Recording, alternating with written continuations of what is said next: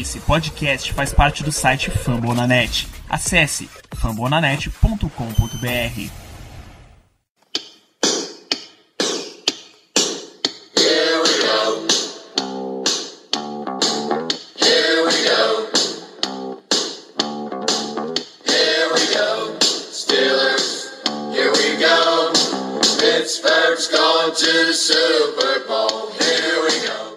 pessoal, estamos começando mais um Black Yellow Brasil Podcast, o episódio número 64, seu podcast falando do Pittsburgh Steelers, para todos os torcedores do Brasil, direto no fambonanet.com.br. Sou Danilo Batista, seu host em mais uma semana, para a gente falar do, da última partida, nosso jogo na semana 15, Steelers e Patriots.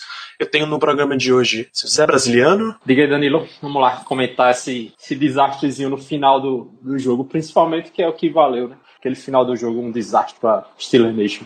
E com a gente também no programa Ricardo Rezende. Fala, Ricardo. E aí, pessoal, como o Zé já antecipou muito bem, vamos falar sobre esse desastre que foi o final do jogo. Nunca fomos do céu ao inferno tão rápido em fração de segundos. Então, vamos lá, vamos lá gravar esse programa para vocês hoje. Então, semana 15, uma semana em que o Steelers chegou pro jogo tendo sendo o único que tinha a maior sendo o dono da maior sequência de vitórias da liga no momento. Eram oito vitórias seguidas. É, alguma coisa nesse sentido aí. Uh, então, em casa contra o New England, New England Patriots, valendo basicamente a seed 1, porque nenhum dos dois times acredita que deve perder os próximos. Então, era a hora, como o Mike Tomlin disse lá para entrevista pro Tony Dungy, era o round 1 que ia definir como é que vai ser o round 2 na frente, era a hora da, da primeira caçada ao elefante, e o resultado do jogo foi New England Patriots 27, Pittsburgh Steelers 24.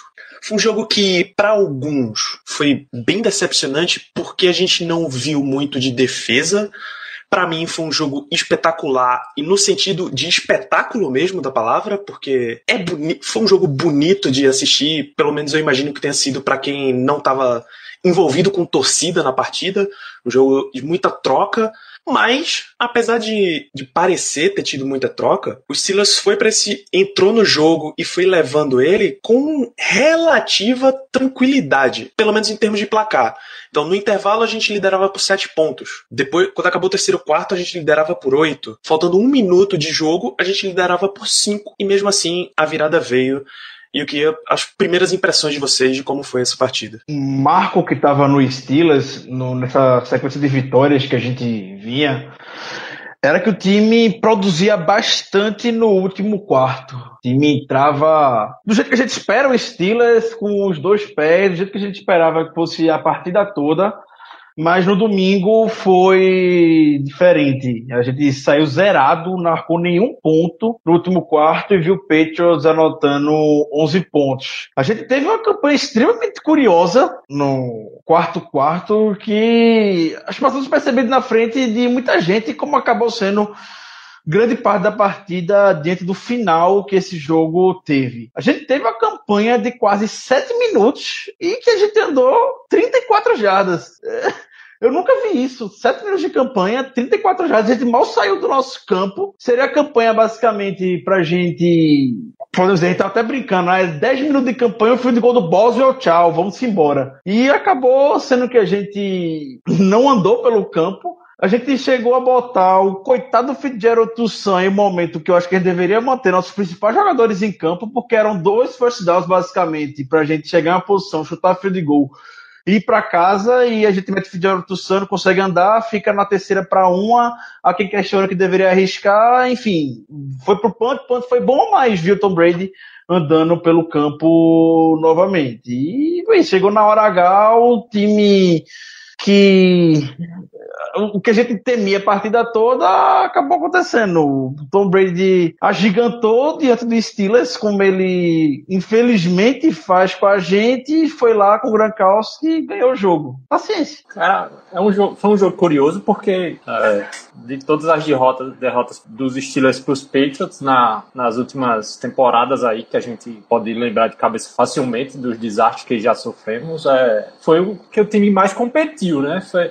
foi o que a gente realmente teve mais próximo de ganhar. Eu não lembro de derrota para os Patriots que a gente ficou tão perto de ganhar como foi essa, mas é, fica aquela sensação de caramba, é, é, demonstrou ter recurso para ganhar do, dos Patriots, né? Da, alguns acontecimentos infelizes durante o jogo, perda de jogador, como Antônio Brown, mas será que a gente consegue ganhar dos Patriots, cara? Aí começa a ficar essa sensação, assim, porque o, como o Ricardo acabou de falar, o jeito que o Tom Brady se agigantou, fazendo um, um exploitation da nossa defesa com o Gronkowski, que parece aquele Madden no nível fácil que você aprende uma jogada só e começa a jogar essa jogada o jogo todo e você consegue andar o campo todo. E foi isso que aconteceu. É, é, ficava, tava fácil para o Brady achar o Gronkowski no jogo no final. E, cara, será que a gente tem defesa para defender isso? Porque parece que é é, fica um negócio meio complicado. Não, começa a dar esse pensamento assim, será que a gente tem recurso para ganhar dos peitos?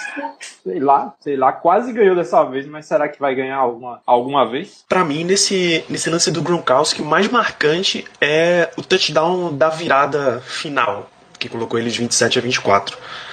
A bola partiu da, da linha de 23 do campo de defesa do New England. Então, primeira para 10, passe incompleto para Gronkowski. Segunda para 10, passe completo para Gronkowski, 26 jardas. Entra o 2-minute warning, porque faltavam 2 minutos e 6. Entra o 2-minute warning, uh, primeira para 10 na linha de 49, passe para Rob Gronkowski, 26 jardas. Primeira para 10 na linha de 25 do ataque, passe para Rob Gronkowski, 17 jardas. E aí vem o passe para o Dion Lewis, touchdown de 8 jardas, com tentativa de 2 pontos, passe para Rob Gronkowski novamente. O pessoal que assiste NFL e que não é torcedor do Patriots, obviamente, adora colocar eles a figura do, do Império Galáctico, o Império do Mal, saca o Star Wars. O, a, a velha narrativa de que o Belichick é o Palpatine, que o Tom Brady é o Darth Vader. Tem, eles esquecem de colocar mais um elemento nessa comparação, que esqueceram de dizer que o Gronkowski é a estrela da morte. Que na hora que eles quiserem ativar, não sei se existe alguém na liga inteira que tenha a capacidade para parar o cara, sinceramente. O que foi bem foi bem isso mesmo, Danilo, porque a partir do momento que eles ligaram o modo comeback no jogo, só a jogada era só com o Gronkowski, que parecia que era, e era sempre aquela bolinha que passava por cima do defensor da gente, e o Gronkowski gigante lá conseguia pegar. Parecia que só, só era essa jogada. E não tem como é, condenar os peitos, porque se essa jogada funciona quase o tempo todo, tem que usar quase o tempo todo, né?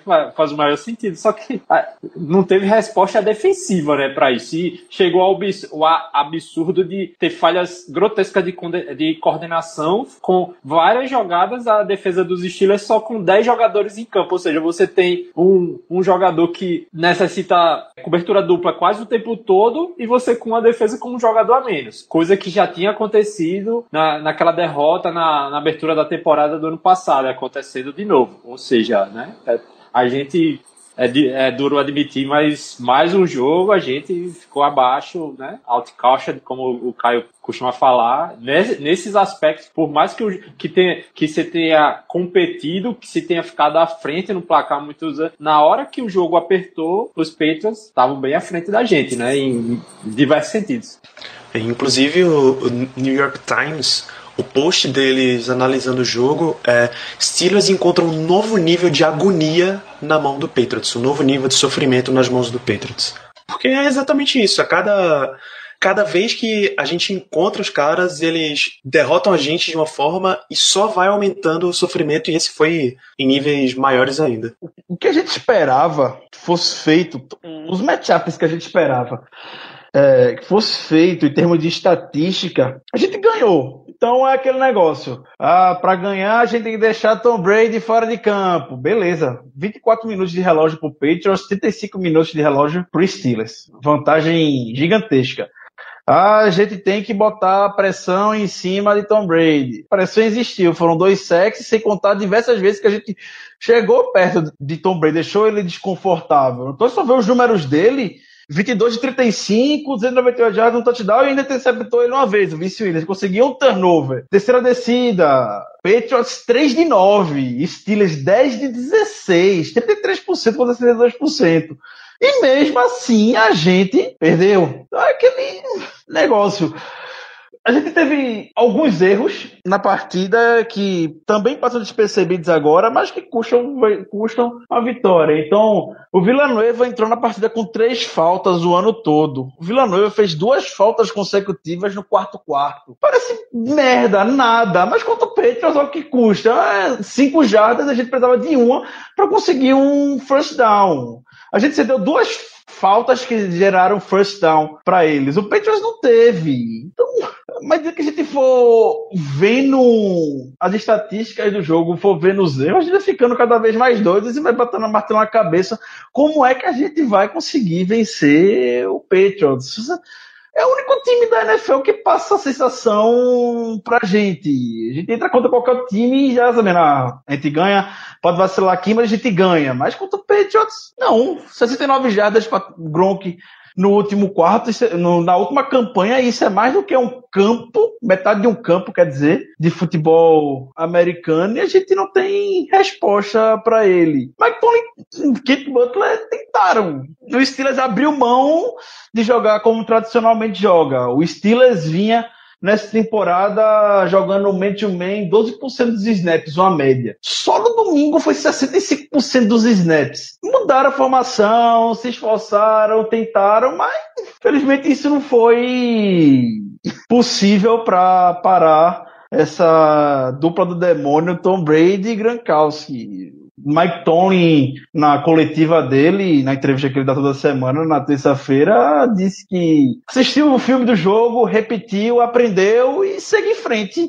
Por anos, nas últimas derrotas, a gente criticava. Ah, o Steelers não bota pressão, o Steelers só recua, é three-man rush e bota todo mundo em zona. Pronto, Mike Tomlin foi lá, vamos botar pressão, vamos jogar mente o menos, deu certo. Segue outra tentativa agora. Não aprendeu até agora, tem que seguir. Uma hora a gente vai acabar tendo vantagem, nem que seja quando o Tom Brady se aposentar.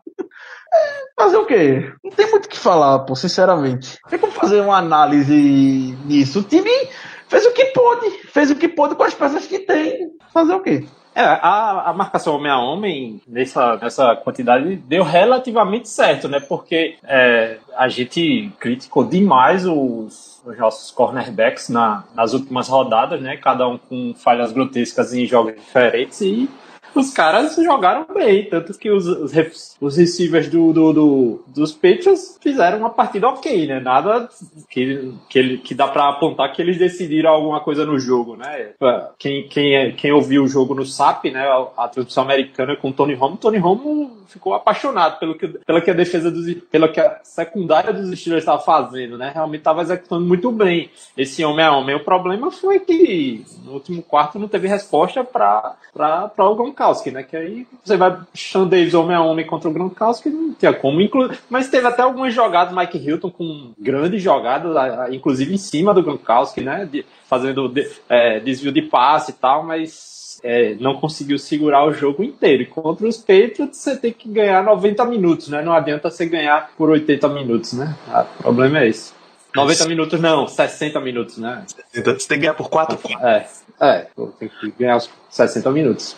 Se você excluir o Rob Gronkowski da conta, você tem Brandon Cooks, 4 recepções, 60 jardas, e só, porque o, o próximo que tem mais é Daniel Amendola com 23. Nem o jogo corrido, que, que era tão. que a gente avisou bastante, foi tão prolífico. Dion Lewis teve 67 jardas em 13 carregadas, Rex Buckhead 12, 12 jardas em 4 carregadas. Nada. Assim. Os números dos humanos nesse time não são nada assustadores, assim. De novo, o problema foi inteiro ceder nove recepções para 168 jardas só do Rob Gronkowski. Esse foi o que pesou completamente. Até em. O Ricardo mencionou a questão de pressão no quarterback. A gente ainda conseguiu dois sacks, um do Cam Hayward e um do Bud Dupree. A gente conseguiu seis quarterback hits. Bud Dupree, Tyson Alualo, dois do Cam Hayward, Jason Hargrave, Stephen Tuitt. Então, de fato, setores que até então nunca tinham funcionado contra o Patriots funcionaram. Pesou a saída do, a gente achou que ia pesar muito a saída do Antonio Brown, quando ele estava com três, três passes na direção dele, duas recepções de 24 jardas. Saiu lesionado. Acabou que Juju Smith-Schuster conseguiu absorver a carga de, de pressão e seis recepções, 114 jardas. Pelo menos a produção em jardas ele conseguiu. A bola teve que ser mais distribuída. Você viu Jesse James ter cinco passes na direção dele. Você viu Greenbow, Eli Rogers, Le'Veon Bell. Todo mundo teve a sua cota ali de participação. Claro que você vai, se você olhar só número de target e recepção, você vai estranhar comparando com semana passada, porque foram os absurdos 66 tentativas de passe. Nessa semana foram só 30. Mas o time inteiro funcionou na medida do possível. O problema, de novo, foi ceder aquilo tudo pro Gronkowski. O Sean Davis marcando ele foi 6 de 7, 113 jardas pro Gronk. Coitado do Sean Davis, né? O menino tentou, se esforçou, mas Felizmente contra New England só tentar não adianta. O Davis é grande, tem, tem uma envergadura, mas o Gronk e Tom Brady tem uma conexão sobrenatural, outro planeta. Talvez se compare na liga só com Big Ben e Antonio Brown. Quando deram uma liga no último quarto, estariam até agora, jogo vencendo até agora, estariam acertando passes, andando pela secundária tranquilamente. E repito o que Mike Tony disse, assistiu filme, repetir, executar e seguir em frente. É possível, velho, um, que uma hora não vai ter é, uma resposta. Fica difícil até pra gente analisar aqui. O pessoal o próprio pessoal dos Estados Unidos que acompanha o Steelers se cobre também não tem uma resposta para isso. Reconhecem que o Steelers tentou, mudou, abriu mão de um esquema que já joga há anos para implantar nesse jogo. Executaram bem, razoavelmente bem. A defesa jogou bem, o front seven estava muito bem no jogo, mas novamente, na hora H, não tem como ser repetitivo. Pareceu Gronkowski. Sobre o, o Sean Davis, a gente não pode condenar, a gente pode criticar porque realmente foi um jogo fraco, né? Realmente foi problemático, mas não pode condenar porque se a gente olhar a história dos Steelers contra os Patriots, tem é, jogador de Hall da Fama que também teve os mesmos problemas, né? Contra os Patriots, né? Não é uma coisa que você vai condenar o jogador, a, a, a qualidade de determinados jogadores por, por uma, como eu disse, um spotation, né? O, quando viram que a, ali era o caminho, simplesmente usaram as armas mais fortes que tem para explorar aquela falha. Então, é, Sean Davis tem que colocar a cabeça no lugar e recuperar, porque ele, tem, ele joga muito mais do que jogou domingo. Não, isso ninguém tem dúvida, né? Tem que recuperar. Mike Tomlin vai recuperar a cabeça dele. É, mas que foi problemático o jogo foi. É, aquela falha ali, aquela falha não, aquela, aquela, aquela rachadura na defesa que os Patriots soube aproveitar muito bem. É, Sean Davis tava. Foi, crucial, né, para os Patriots vencerem o jogo. Mas uma coisa que a defesa conseguiu positivamente, que a gente até tinha comentado, comentou na live e tal, e foi uma estatística até que o, que o Ricardo levou pro, pro Twitter antes do jogo e tal, é que o Brady, ele perdia muita eficiência quando ele começava a segurar muito a bola, né? A maioria das interceptações dele acima de dois segundos e meio com a bola na mão e tal. E isso os Steelers conseguia, de certa forma, fazer, né? É, lógico, resultado também da, da marcação homem a homem, que fica. É, os recebedores estavam mais, com mais dificuldade de correr as suas rotas e tal. E em determinada porção do jogo, os Steelers estavam conseguindo causar esse desconforto no Brady, né? De ele ter que é, procurar soluções quando estava com a bola na mão. E enquanto estava assim, o jogo estava fluindo. Quando o, o, Tom Brady começou a ficar muito à vontade, principalmente para achar o Gronkowski, né? Aí desandou. Então, essa, o caminho é por aí, né? Só que a gente tem solução para isso. É, essa é a principal pulga que fica na, na, na orelha da, da, torcida e deve ser a pulga que está na orelha do Mike Conley também. Pois é, é vamos seguir o, os mandamentos aí do ensinamento do Mike Tomlin. Passou o jogo, a, aceita a derrota, aprende e vamos pro próximo. Vamos começar com a gente viu o Antônio Brown, como a gente já comentou, Antônio Brown saindo machucado no jogo. Quais são as primeiras notícias a respeito, Ricardo? Ele teve um problema na panturrilha muscular. É, tá fora da temporada regular, mas provavelmente ele volta para os playoffs. Se, se ele conseguir garantir a bye na semana, na primeira semana ainda aí já é quase garantia. Então, a gente teve um livramento com o Brown, até comentou na hora que para tirar ele de campo realmente tem que ser algo muito grave. Não é que foi tão grave que levaram ele para o hospital para ver o que é estava acontecendo. Como ele temesse até a necessidade de cirurgia. Mas ainda bem que isso foi descartado. É muscular, hoje mesmo ele postou no Instagram uma foto, uma imagem no Stories botando gelo. E ele vai ter que ficar quietinho pelas próximas semanas. Mike Tony só declarou ele fora dessa semana contra o Texas e não vai ficar especulando coisa mais para frente. Ao contrário do James Conner, né? Que já falou na lata falando que tá fora da temporada, vai passar por uma cirurgia no joelho. Então, se fosse algo mais grave, não teria motivo para Tony estar tá escondendo também. É aguardar agora que ele volte 100% para os playoffs, como é esperado, e principalmente você que ninguém se lesione. Big Ben comentou durante o programa de rádio dele, ficou bastante orgulhoso dos wide receivers que deram um passo para frente na ausência do Antonio Brown. Então, Bryant, Juju, Eli Rogers jogaram muito bem no jogo. E a gente vai com eles de agora em diante. E Bell vai estar lá também. Então, contra Texas e contra Browns, a gente espera que o Steelers vá sobreviver muito bem sem o Antonio Brown. Isso aí, ainda no fronte de lesão, me parece que Joe Hayden já volta para a próxima partida contra o Houston Texans, não é isso? Sim, isso. Hoje está gravando na quarta-feira. Pela tarde, ele mesmo já confirmou que joga na segunda-feira contra o Texas.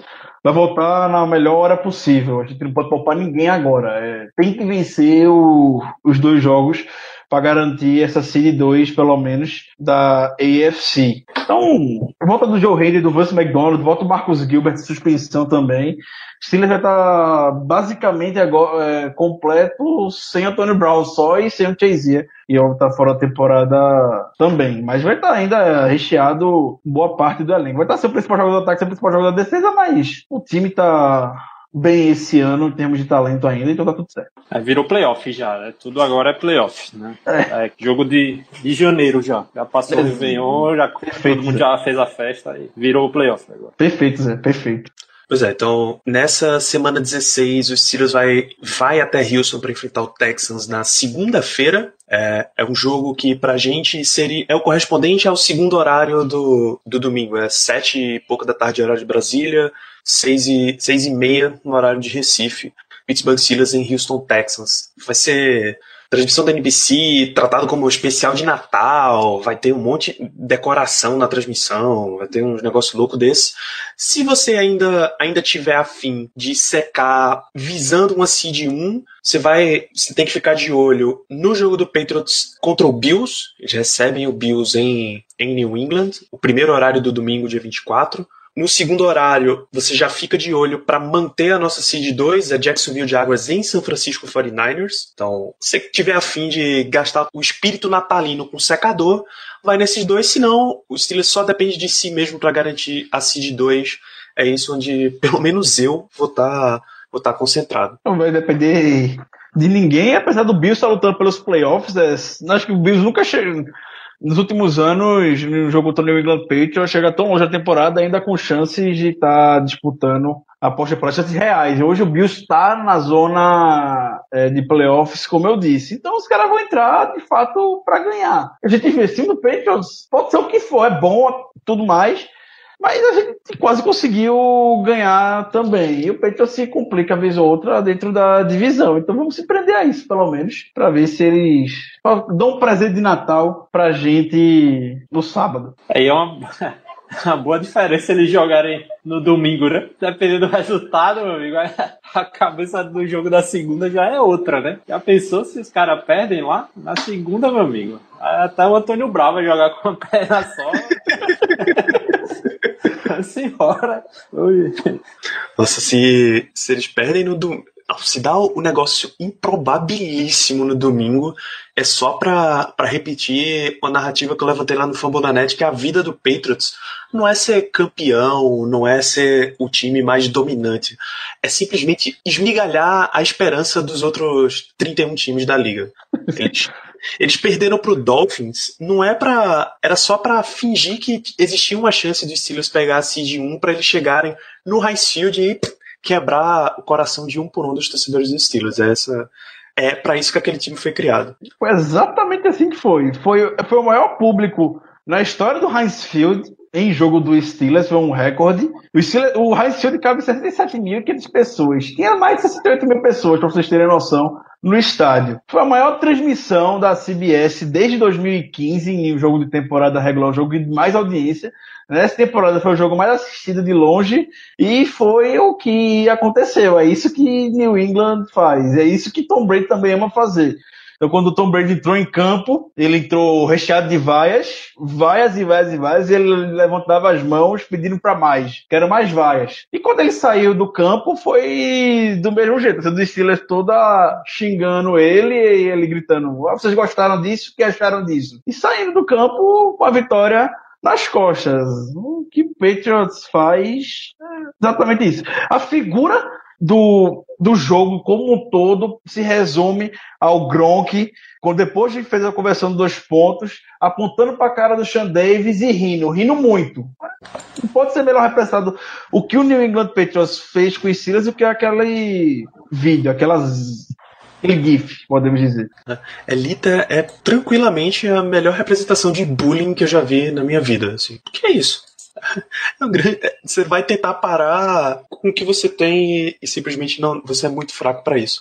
A gente vai fazer o quê? A se lamentar e move on. Move on, hora de enfrentar o Houston, Texas. É isso. Essa, essa inclusive, é uma das, das outras grandes capacidades do Patriots, que é a, a velocidade com que eles conseguem tirar a poeira de cima, mudar o foco completamente e ir só pro próximo jogo.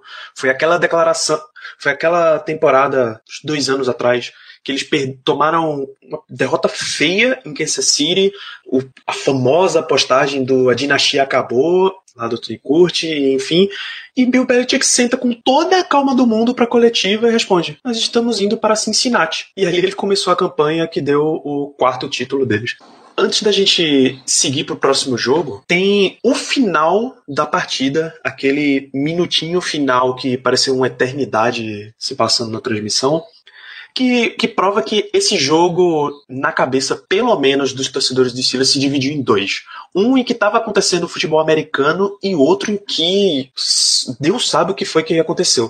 Então o Steelers recebeu, recebeu a bola depois do que o Patriots marcou aquele touchdown, conversão de dois pontos, a risada do Gronkowski na cara do Sean Davis, kickoff, recebeu a bola na linha de 21. Tá? Juju Smith-Schuster retornou até a linha de 21 passe do. A gente já, sabia que tinha que ser uma campanha muito rápida, bola saindo pela lateral, tentando ou chutar um field goal para empatar o jogo e levar para o overtime, ou um touchdown para virar, obviamente, e ganhar o jogo. Então, um passe para o Jimmy Schuster, 69 jardas de avanço. Excelente. Timeout imediato. Já era o nosso terceiro timeout.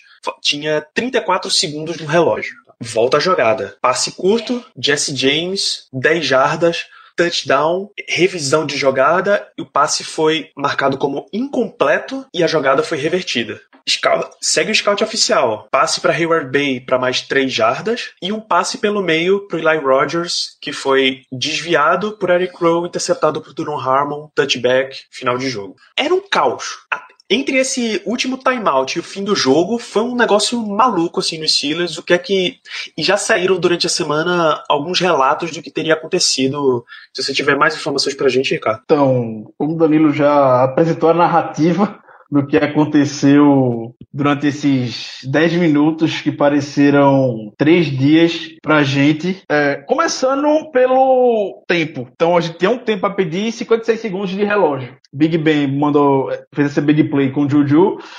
E durante o caminho entre o Big Ben tá correndo desesperado, a OL toda correndo desesperada, porque o tempo tava correndo, Big Ben faz uma menção de pedir tempo, faz o gesto claramente de que pediu tempo. E de forma desesperada pelo meio do campo. Então Tony chega pro árbitro e pergunta por que você parou o relógio? Aí ele apontou, Big Ben, número 7, pediu tempo. Aí Tony já não parecia querer pedir tempo naquele momento. E o Big Ben, na entrevista no programa de rádio dele, disse que não queria pedir tempo naquela hora. Ele estava mostrando para Tony, querendo perguntar para Tony se pedia tempo naquela hora ou não. Para mim isso é uma desculpa. Big Ben foi extremamente ingênuo. Big Ben, 30 anos na liga, três Super Bowls, que ele já foi um dos mais vitoriosos, isso é erro juvenil. Obviamente, se ele vai estar desesperado no meio do campo, fazendo menção clara, que está pedindo tempo, é óbvio que o juiz vai parar. Não tem como a gente reclamar ou falar alguma coisa aqui. Big Ben foi muito ingênuo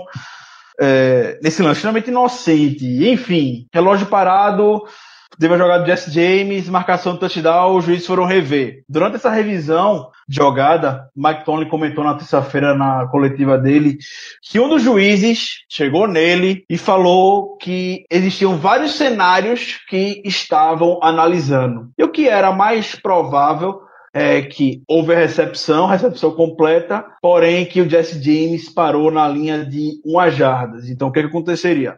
Bola na linha de uma jarda, 10 segundos do relógio iria correr e o relógio voltaria a correr a partir do momento que o juiz botava a posicionasse a bola. Com isso em mente, Mike Tomlin e Todd Haley foram preparar o cenário para essa jogada. E quando houve a marcação oficial, foi algo que Tony não estava levando muito em consideração, podemos dizer. Conhecimento, o Steelers preparou somente uma jogada. E para mim, na minha opinião, essa jogada foi o que acabou a partida. Não foi o fake spike, ou seja lá o que for, logo seguinte. Para mim, eu chamar, botar uma bola ainda dentro de campo, ainda mais no meio do campo, ali é um suicídio quando você não tem mais tempo no relógio. É uma situação que você precisaria fazer uma jogada logo após extremamente corrida.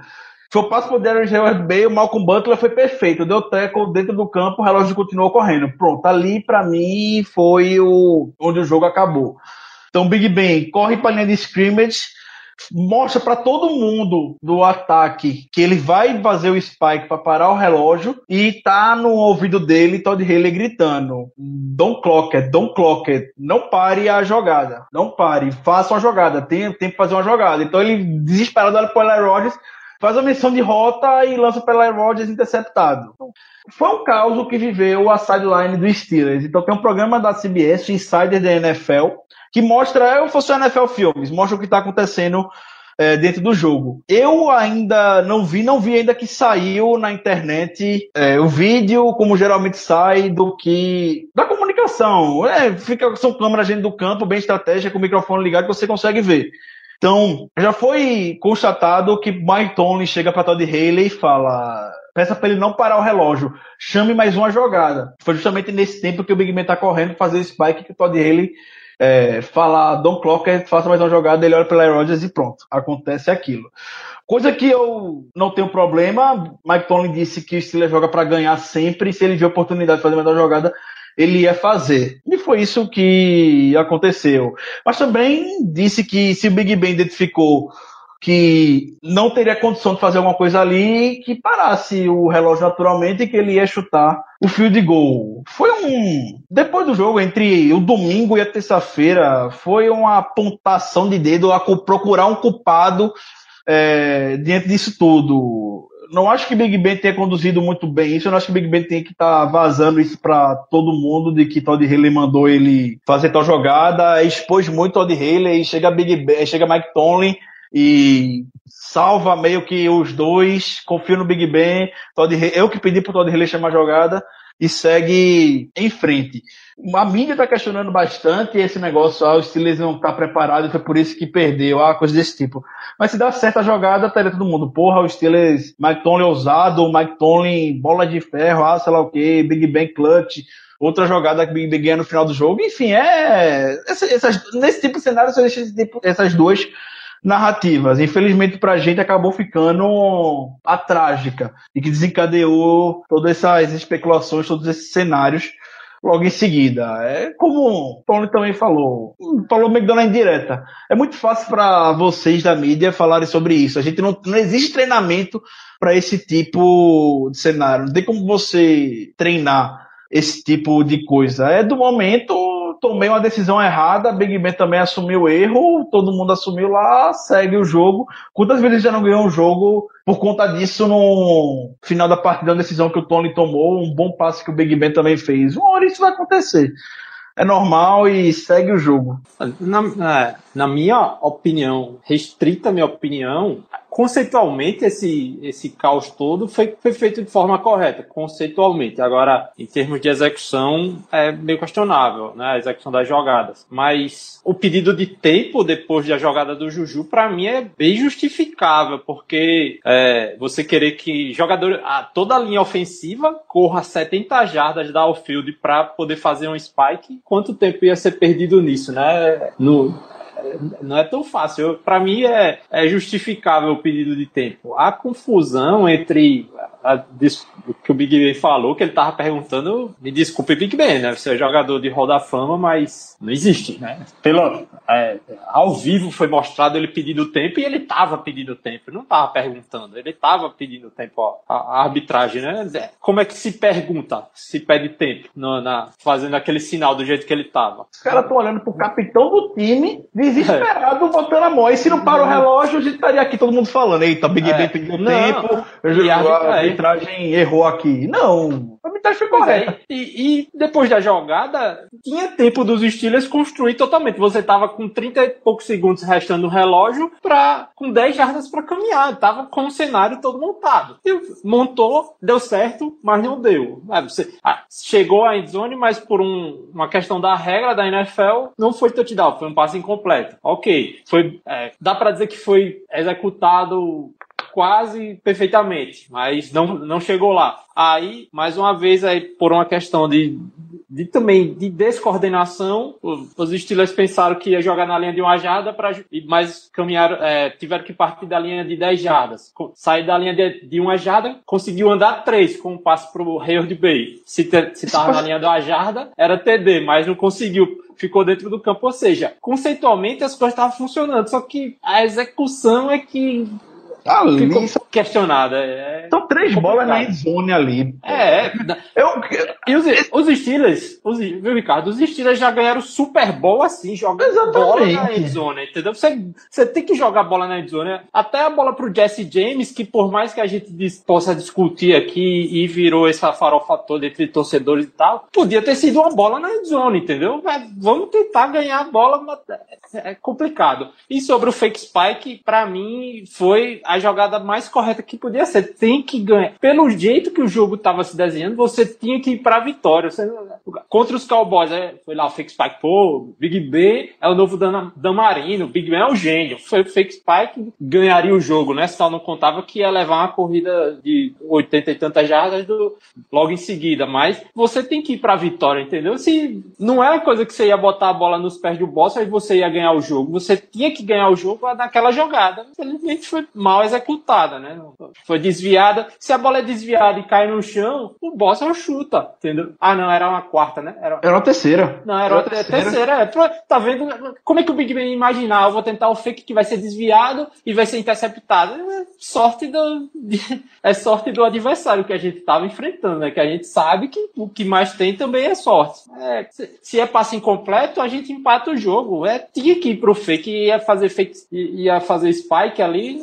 Hum. É, Fazer o fix spike era o mesmo resultado do passe incompleto, entendeu? O Steelers é a franquia mais vitoriosa na história da NFL fazendo spike pra fio de gol. Tem algum motivo por trás disso. O motivo é que a gente vai e joga todo jogo para ganhar. A gente não fica aqui nem um bando de bundão, com todo respeito, feito outros times por aí que preferem ser mais conservadores. Como eu disse, uma hora ou outra isso não vai dar certo. E eu reforço. A merda toda disso aí foi Big Ben mandar um passe no meio do campo para fazer um tackle dentro da inbounds ainda, que o Marco Butler foi perfeito na jogada. Ali foi a jogada da partida para mim. Então, tira, Big tira como lição e como o Big Ben falou, ainda bem que esse não era o último jogo da temporada. Tem playoffs ainda. Nada tá perdido. Então, Olha, Pronto. inclusive, esse é, esse é o para mim, o principal motivo pelo qual eu não tenho crítica nenhuma a chamar o Fake Spike.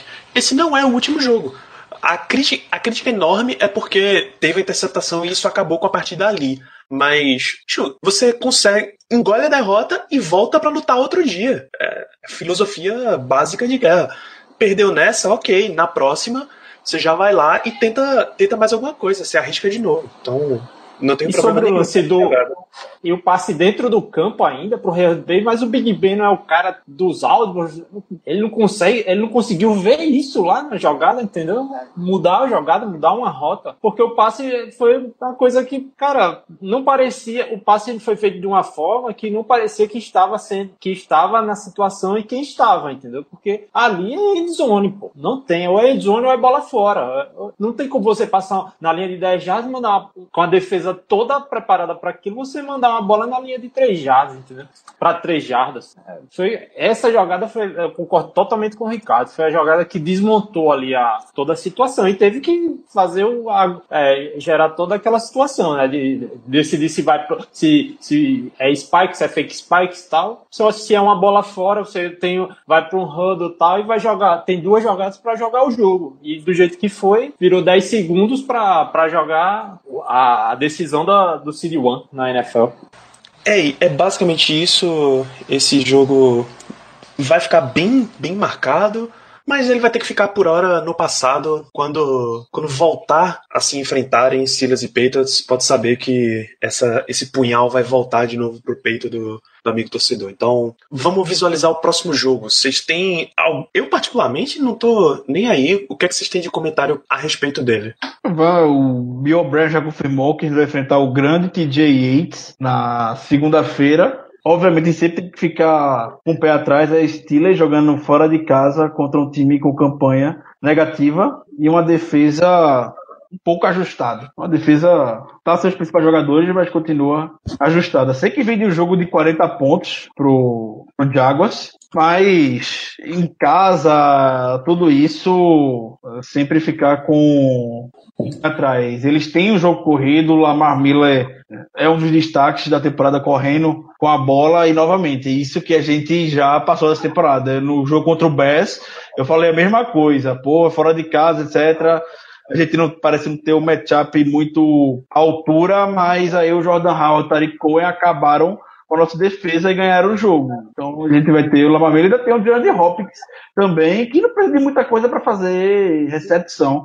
A gente já viu o que é ele faz. Silas não pode chegar com respeito, não. Tem que garantir logo a vitória, abrir, começar o jogo bem abrir uma vantagem para forçar o DJ Edge a lançar a bola. Pronto, é assim que a gente tem que chegar em Wilson na segunda. É, era justamente isso que eu ia falar, viu, Ricardo? Que o, tem que ser na mentalidade de atropelar, porque é um time que está disputando é, é bye, né? Na, nos playoffs contra um time que é um dos piores da temporada. Tem que ser, tem que ter a mentalidade muito agressiva nesse jogo. Não tem que eu sei que o Mike então ele vai dar aquelas declarações é, de sempre, né? Que parece que ele eleva o, o, o espírito do outro time fazendo essa declaração contra os Bears foi bem foi bem icônico, né? Que todo mundo botando os Bears para baixo e ele falou: é, né, temos que respeitar, não sei o que, jogar bem tal. E chegou lá e deu no que deu. Aí, para esse jogo, a mentalidade tem que ser totalmente vencedora e garantir o resultado no começo do jogo, porque os Steelers adoram complicar, né?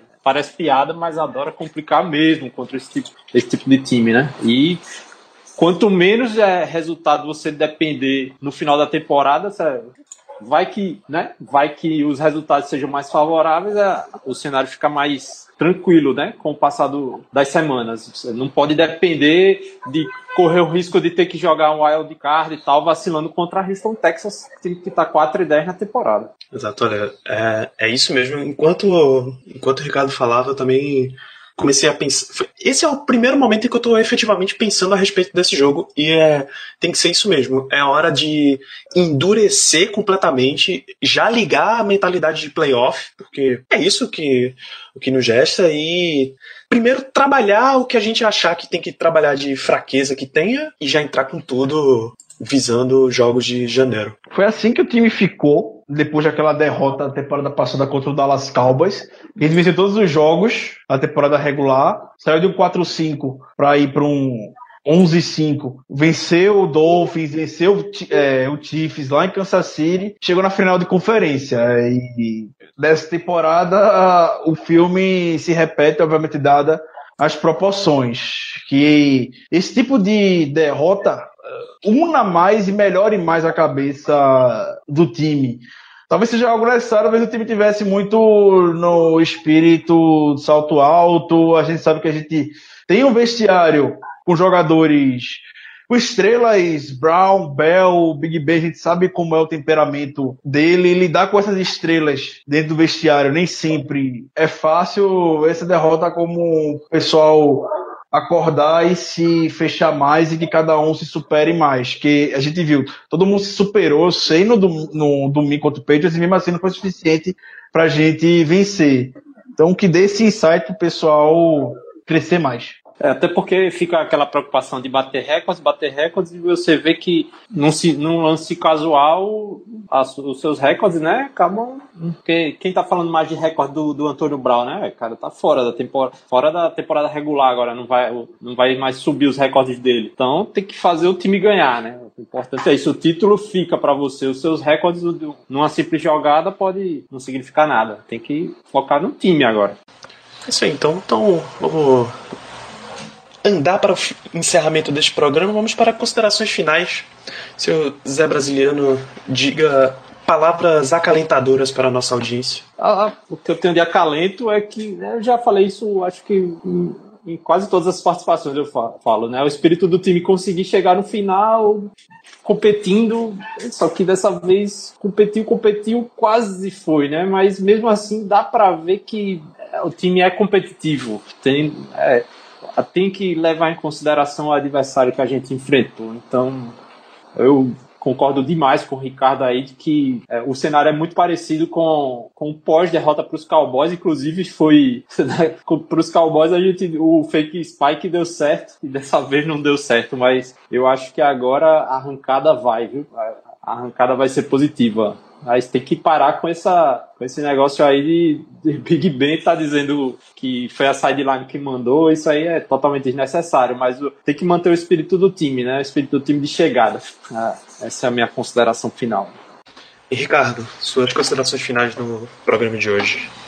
Antes de tudo, em nome de todos aqui, fazem parte do podcast, desejar um Feliz Natal para você, caro amigo ouvinte, nosso querido seguidor. Vamos continuar fazendo esse trabalho que vocês apreciam tanto na gente, independente do que falam por aí. Então, pode ficar tranquilos que nosso estilo não será alterado. Foi assim que a gente chegou até aqui e é assim que a gente vai continuar é, se construindo e se firmando no cenário brasileiro de futebol americano para vocês que acompanham a gente. A segunda coisa, o David Demeshek, ele postou um vídeo no sábado, lá em Pittsburgh, comentando sobre esse, o antigo matchup entre Patriots e Steelers e que ele não considera uma rivalidade e eu concordo com ele. A gente perde pro Patriots com a frequência que vocês já sabem. Então ele ali não, isso aqui não é uma rivalidade. Então a gente, os Steelers tem que encarnar o ritmo de que é o único time com seis títulos na NFL. Os demais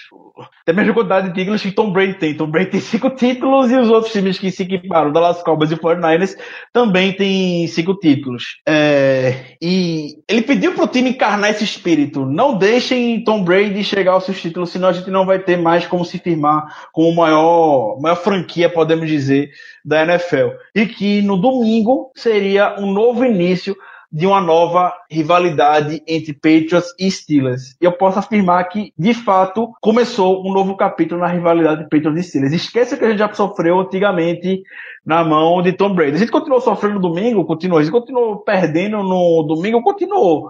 Mas do jeito com que o time jogou grande parte da partida, de como o time se portou, é o que eu digo que faz com que houve essa mudança é, na página. Ficou mais claro pra gente. Antes a gente entrava com medo do Patriots. O Patriots é imbatível, a gente não vai nunca ganhar do Patriots a gente viu que pode sim é, ganhar de New England. Com essa mentalidade a gente vai seguir em frente e se a gente se enfrentar na, nos playoffs com o nosso time, jogadores têm à disposição saudáveis, a gente vai conseguir sair com a vitória. É isso que eu quero deixar.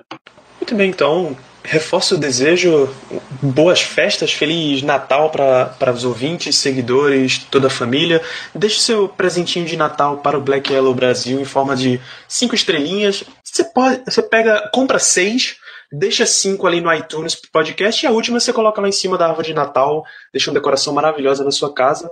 Assina o feed, tem link aí no post, deixa o seu celular trabalhar para você, tal qual o Papai Noel na noite de Natal. Ele vai trazer o podcast quentinho toda vez que ele já estiver pronto e publicado. E segue lá, Black Yellow BR no Twitter, no Instagram, no Facebook, para acompanhar todas as notícias do Pittsburgh Steelers. Falando, lembrando de novo, transmissão da ESPN para Steelers e Houston Texans. É segunda-feira, sete e meia, horário de Brasília. Não, não perca o jogo, dia 25. É feriado, você provavelmente vai estar bem, bem quebrado em casa depois, de, depois do dia 24, depois daquela ceia inteira. Pega aquela sobrinha de peru, dá um esquenta, faça a sua receita preferida e senta lá para assistir o jogo. A gente volta na semana que vem para falar dessa partida. Então, um grande abraço e até lá. Yeah, uh uh -huh. you know what it is.